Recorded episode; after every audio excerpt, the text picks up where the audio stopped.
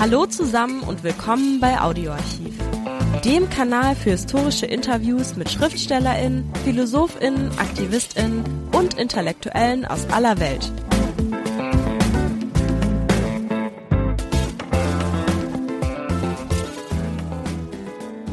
Hallo, die Österreicherin Ruth Wodak gehört bis in die Gegenwart zu den großen Intellektuellen Europas.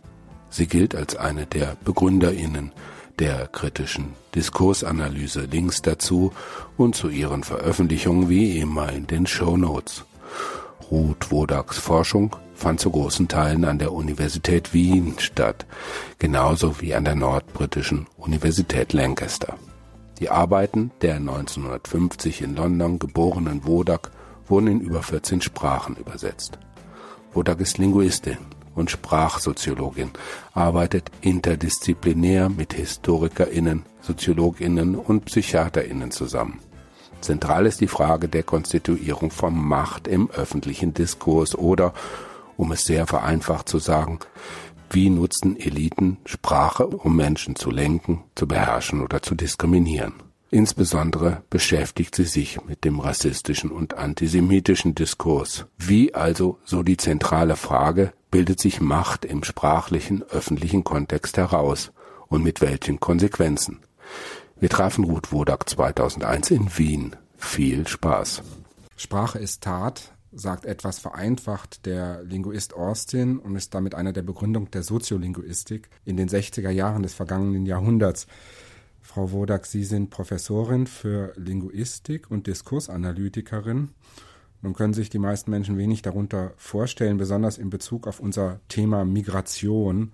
Können Sie das ein bisschen erläutern, was das eine mit dem anderen zu tun hat? Sprache ist nicht nur Mitteilung von Information, sondern auch Aufforderung zu Handlungen. Und wenn wir etwas sagen, dann fordern wir meistens eben andere dazu auf, etwas zu tun, ob das jetzt ein Befehl ist, eine Frage, eine Bitte, ein Versprechen und ähnliche Handlungen. Und insofern hat natürlich Sprache großen Einfluss auf das, was Menschen glauben, tun oder machen sollen. Wenn Sie jetzt zu diesem Begriff Soziolinguistik kommen, so ist diese Wissenschaft seit ungefähr den 70er Jahren des letzten Jahrhunderts damit beschäftigt, diesen Zusammenhang zwischen Sprache und Gesellschaft mehr aufzuschlüsseln. Dabei standen zunächst äh, so Fragen wie Schulerfolg von Kindern aus den sogenannten unteren Schichten im Mittelpunkt, also ob bestimmtliche sprachliche Fähigkeiten einen besseren Schulerfolg ermöglichen oder nicht, wobei man klar sagen kann, ja, und dass das klar auch von Intelligenz etwa unabhängig sei.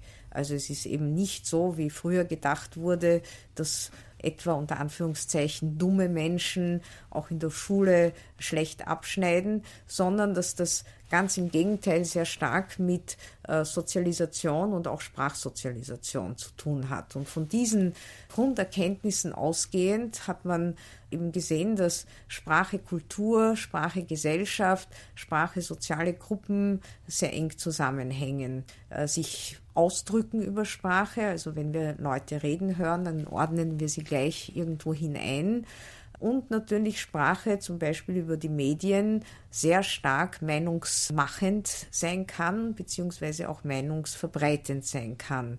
Da, glaube ich, besteht der Anschluss jetzt zu dem Thema Migration.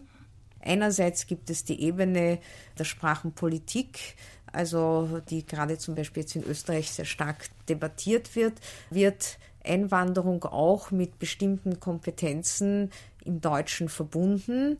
Das ist nicht nur eine österreichische Frage, es ist auch in Deutschland. Es gibt auch andere Länder wie Holland, die ähnliche Fragen im Zugang berücksichtigen, aber anders gesetzlich beschließen als hier in Österreich. Ein zweiter Punkt wäre, inwieweit ist die sprachliche Identität der Einwanderer zu berücksichtigen. Also sozusagen das eigene Selbstverständnis wird auch sprachlich definiert und nimmt man Leuten die Sprache weg, so nimmt man ihnen auch einen Teil Identität weg.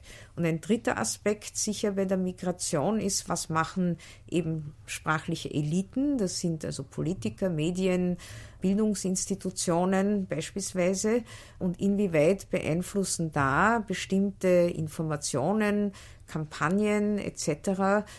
Einstellungen von Menschen zu Migration. Versuchen wir zunächst einmal über den ersten Punkt zu reden, den Sie benannt haben, nämlich die Frage der Einwanderer, die eine bestimmte Sprache erlernen sollen, so die Vorstellung derjenigen, die die Einwanderungspolitik in den Eliten gestalten. Sie haben da einen problematischen Punkt angesprochen, nämlich wenn diese Menschen eine fremde Sprache lernen müssen, gezwungen werden, verlieren sie einen Teil ihrer Identität. Wieso ist es so wichtig, für politische Eliten oder sagen wir für die Gesellschaft generell zu definieren, dass Einwanderer diese Sprache lernen müssen? Ich glaube, man muss das auch wieder aus verschiedenen Perspektiven anschauen und auch sozusagen die klassischen Einwanderungsländer anschauen, also zum Beispiel Australien, Kanada, USA, wo sozusagen diese Gesellschaften gar nicht bestehen würden, wenn also nicht eingewandert worden wäre über Jahrhunderte.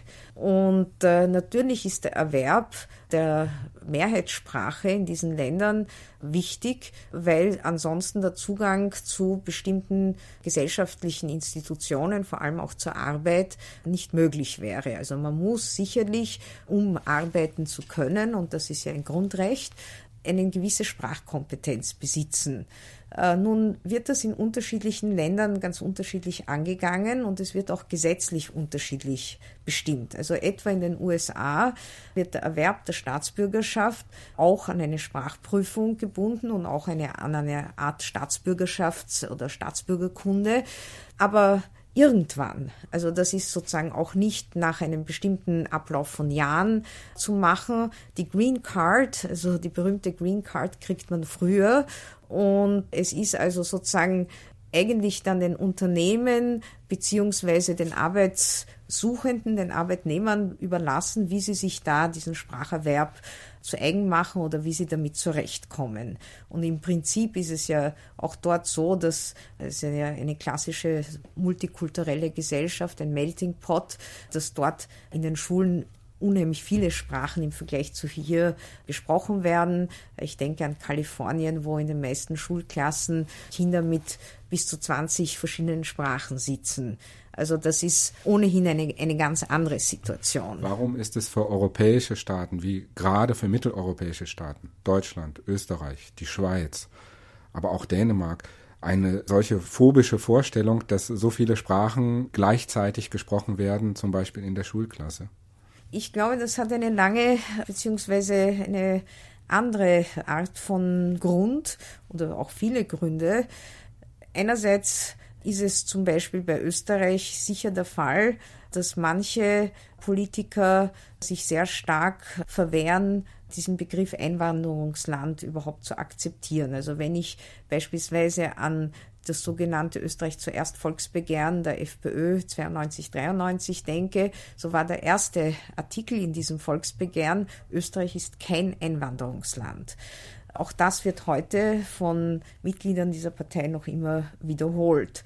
Das heißt, es kommt sehr stark darauf an, österreichisch zu sein, wobei dieses österreichisch offenbar auch mit Deutsch in Verbindung gebracht wird und nicht mit einer österreichischen Staatsbürgerschaft, also sozusagen als Willensnation, wo natürlich Leute aus allen möglichen Ländern aufgrund von bestimmten gesetzlichen Bestimmungen diese Staatsbürgerschaft erwerben können und auch andere Muttersprachen besitzen.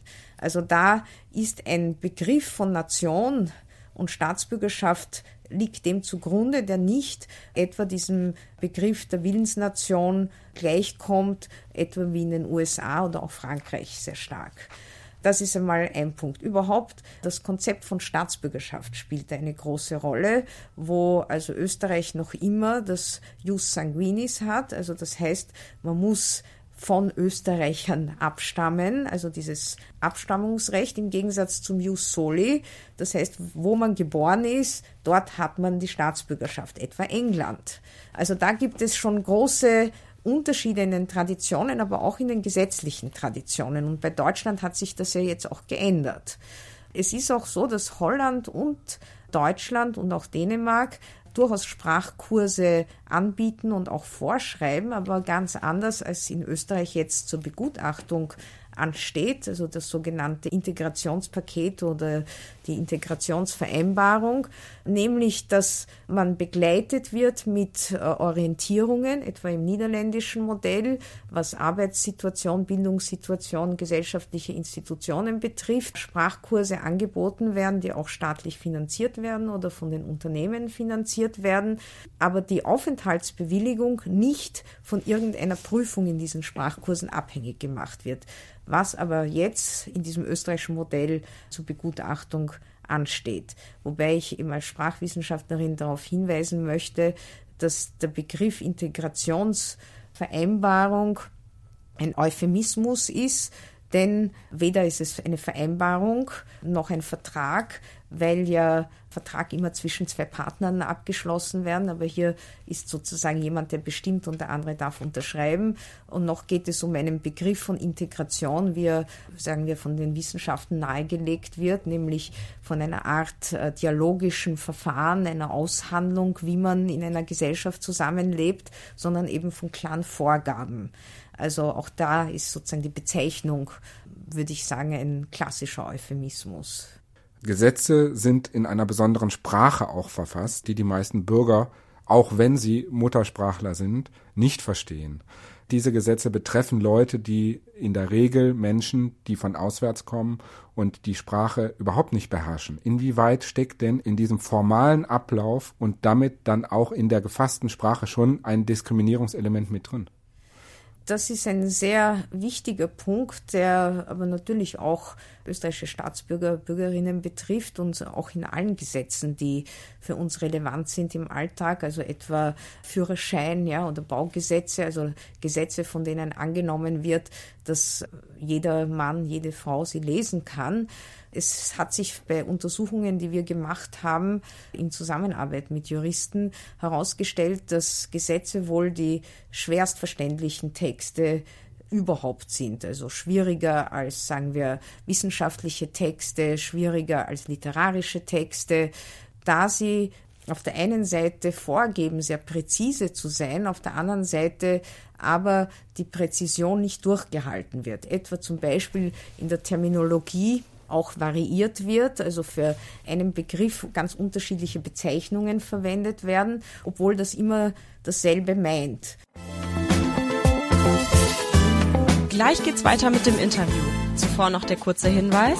Liked uns, wenn es euch gefällt. Wenn man dann das Gesetz liest und einmal Dachgeschoss, einmal Dachboden, einmal letzter Stock, einmal noch was findet, nicht weiß, dass das eigentlich sozusagen gesetzlich jetzt dasselbe ist. Das ist ein Beispiel. Zweitens sind die Sätze unendlich lang und äh, die wichtigsten Dinge stehen oft am Schluss, dass man sich also in diesem äh, Satz irgendwie verliert und auch nicht weiß, worauf der Fokus liegt. Die Argumentation wird oft äh, nur implizit klar oder gar nicht klar und es sind also einige Merkmale, das Amtsdeutsche, also die Passivverwendung, die Gerundium, Gerundivverwendungen, also die diese Sprache sehr schwierig machen. Also das betrifft durchaus deutsche Muttersprachler genauso wie sozusagen Leute, die Deutsch als Fremdsprache haben. Ich möchte aber auch sagen, dass viele Einwanderer oft Deutsch ein wenig schon können und auch sehr motiviert sind, Deutsch zu lernen. Also es ist sicherlich nicht so, dass Leute kommen äh, oder die meisten nicht kommen und keine Ahnung haben und das auch nicht lernen wollen. Es ist ganz was anderes, dass manche kommen und es gar nicht lernen müssen. Und da möchte ich sozusagen auf die Zweiklassengesellschaft von Einwanderern hinweisen, etwa wenn amerikanische Manager kommen, ja, oder also hochrangige Arbeitskräfte, sogenannte Schlüsselkräfte, die zwar theoretisch auch solchen Gesetzen unterworfen werden sollten. Aber dann gibt es Ausnahmeregelungen und die überhaupt kein Bedürfnis haben, in dem Gastland sich irgendetwas anzugewöhnen. Ich weiß das also aus eigener Erfahrung. Mein Sohn geht in die amerikanische Schule. Die meisten Eltern dort, die jahrelang schon hier leben, können überhaupt kein Deutsch und haben auch überhaupt kein Bedürfnis, sozusagen sich in dieser Umgebung hier in Wien zurechtzufinden, sondern das ist eine relativ geschlossene Community. Wird aber völlig anders gesehen, auch bei den internationalen natürlich äh, Behörden. Wird natürlich völlig anders angesehen als etwa bei Communities von Leuten, die aus sogenannten Drittländern kommen oder aus dem ehemaligen Ostblock.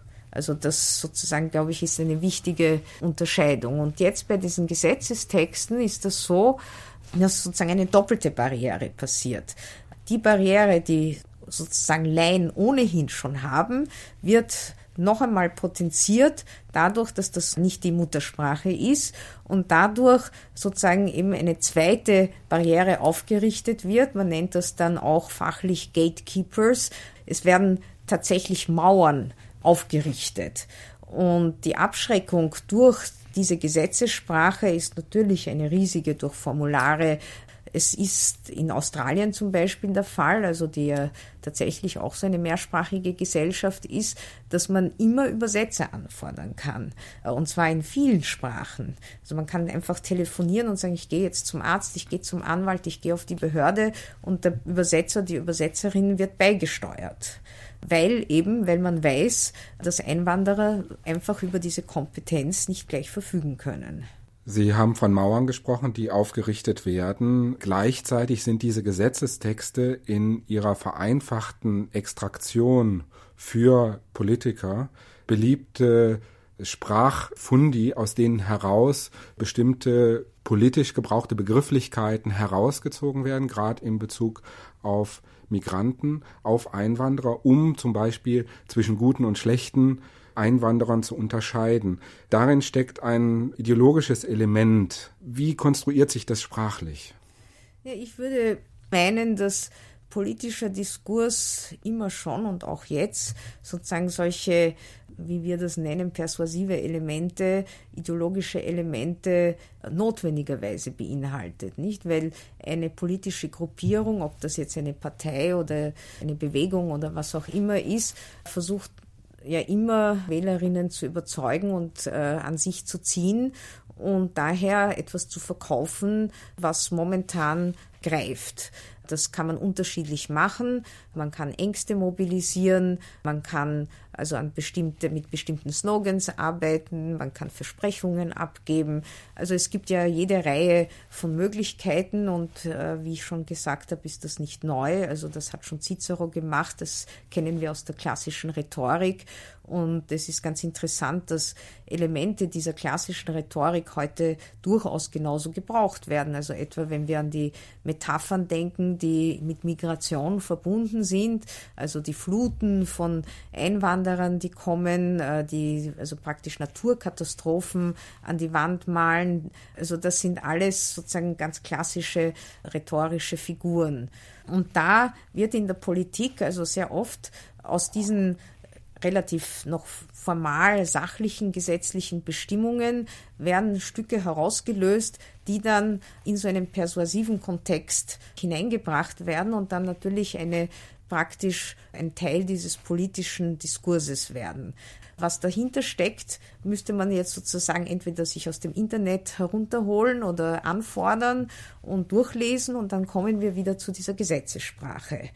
Das heißt, es verselbstständigen sich bestimmte Begriffe, bekommen eine Eigendynamik, positive und negative natürlich.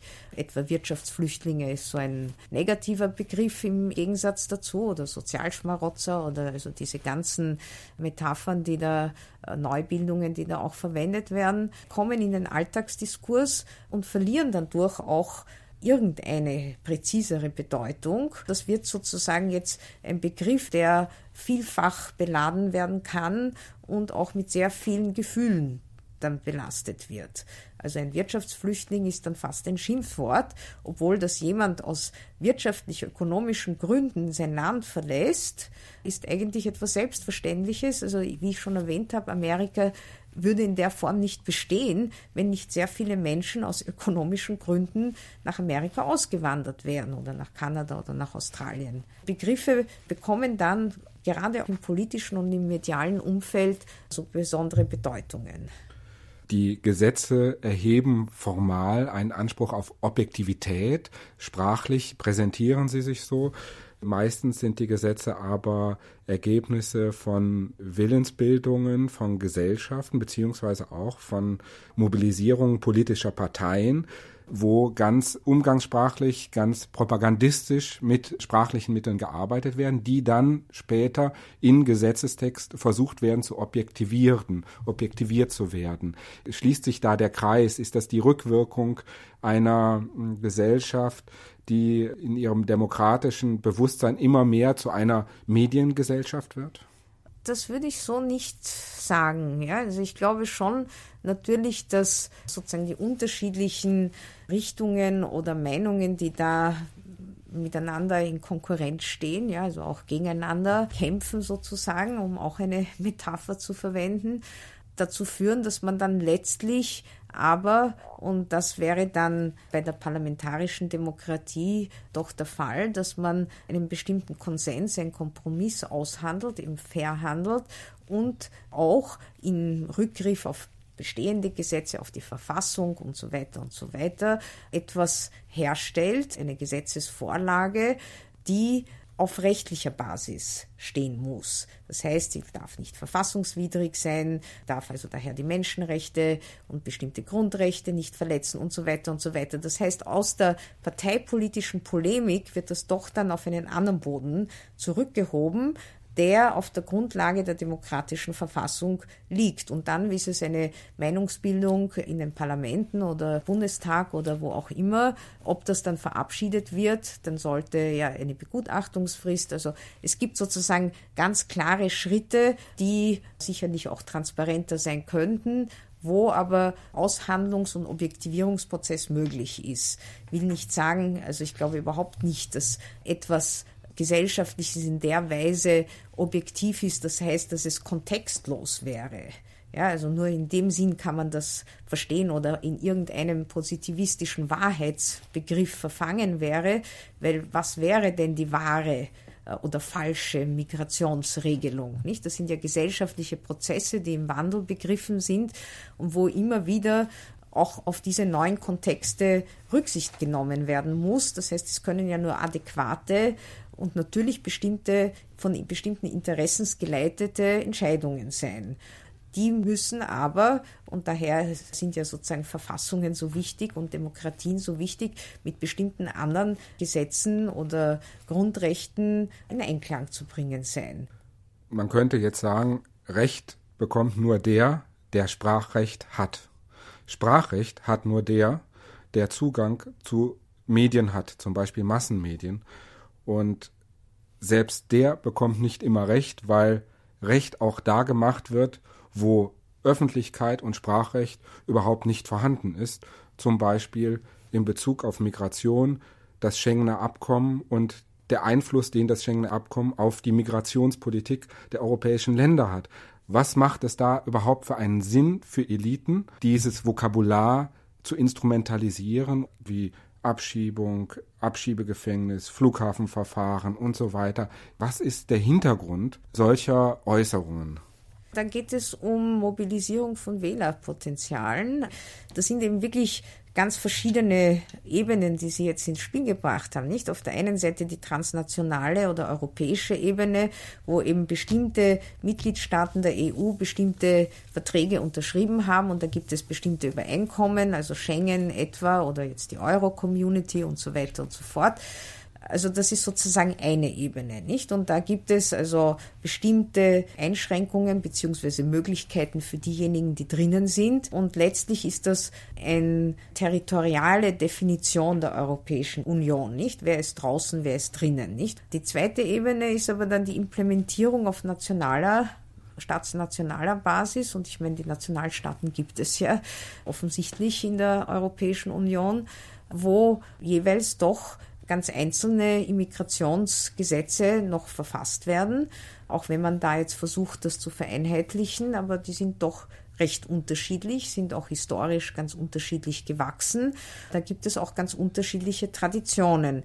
Dann kommt jetzt doch sehr stark die Frage der qualifizierten Arbeitskräfte hinein. Auch das ist wieder länderspezifisch.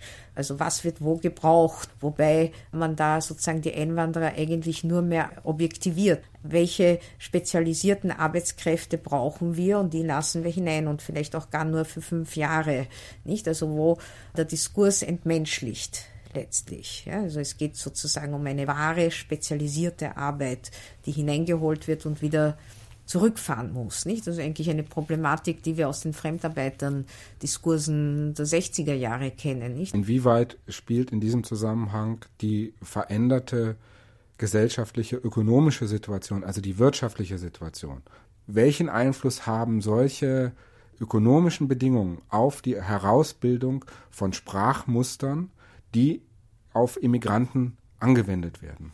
Das ist eine wichtige Frage, weil sie überraschenderweise nicht klar zu beantworten ist. Nicht? Also man würde ja erwarten, dass Länder, die große Arbeitslosigkeit haben, auch mehr Xenophobie aufweisen, ja, oder das Wählerpotenzial eher dorthin neigt und dass es sozusagen unter Anführungszeichen daher auch irgendwie einen verständlichen Grund dafür gäbe, weil die Angst um den Arbeitsplatz, also irgendwie oder sagen Arbeitslosigkeit ein schreckliches Erlebnis ist. Das ist aber gesamteuropäisch gesehen, jetzt meine ich auf die EU bezogen, nicht so. Etwa Spanien hat eine sehr hohe Arbeitslosigkeit und einen im Vergleich relativ geringen Rassismus wenn ich also da unsere Untersuchung auch da äh, ins Spiel bringe, die wir über den parlamentarische Diskurse gemacht haben, aber auch andere Untersuchungen zu Spanien zeigen, dass und wahrscheinlich auch deshalb, weil Spanien bislang eher ein Auswanderungsland als ein Einwanderungsland war, aber das ändert sich jetzt auch langsam, dass also sozusagen der Umgang mit sogenannten Fremden ganz anders sich abgespielt hat und es war nicht sozusagen die großen Stimmen damit zu gewinnen, als etwa in Österreich, wo die Arbeitslosigkeitsrate im Vergleich zu anderen EU-Ländern unglaublich niedrig ist. Also eine der niedrigsten überhaupt. Das heißt, Österreich ist ein sehr reiches Land im Vergleich, hat aber gerade oder einige Parteien haben gerade mit der Angst vor Arbeitslosigkeit und der xenophobischen Parolen sehr gepunktet. Also daher ist sozusagen da auch wieder ein kausaler, unmittelbar kausaler Zusammenhang nicht so klar nachzuweisen, sondern da gibt es eben auch viel differenziertere und komplexere Gründe. Die können wir ruhig benennen, weil das ist doch interessant festzustellen, warum gerade in Ländern wie Deutschland, Österreich, aber auch der Schweiz, Dänemark, jetzt seit einiger Zeit auch Holland, mit solch xenophobischen Äußerungen gepunktet werden kann politisch. Was sind die Ursachen?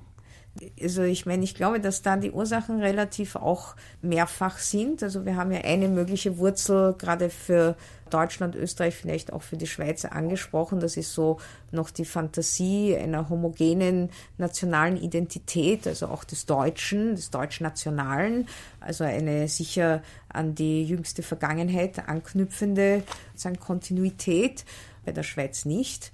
Dass sozusagen diese Art von Ideologien, wer ist der echte Deutsche, der echte Österreicher, also da durchaus noch manifest sind. Das ist sicher ein Punkt. Der zweite Punkt ist, denke ich, was so allgemein mit Globalisierungsverunsicherung oder äh, Angst heutzutage festgestellt wird.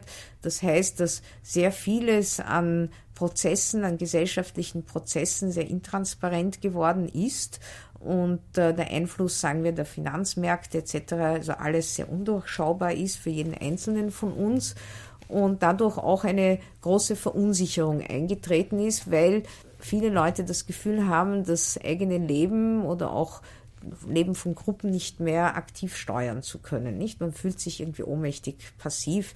Dazu kommen natürlich noch so Erlebnisse wie der 11. September, aber das war natürlich auch schon vorher so.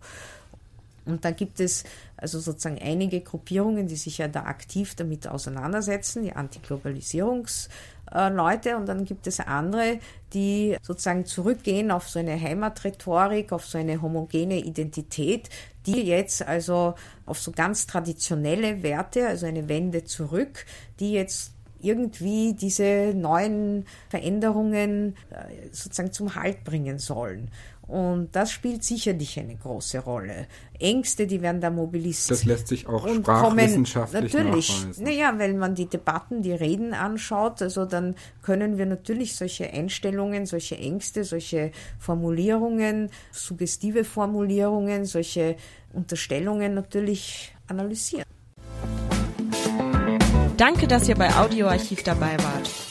Folgt uns, dann verpasst ihr keine Folge. Und vergesst nicht den Like-Button. Bis nächste Woche, euer Audioarchiv-Team.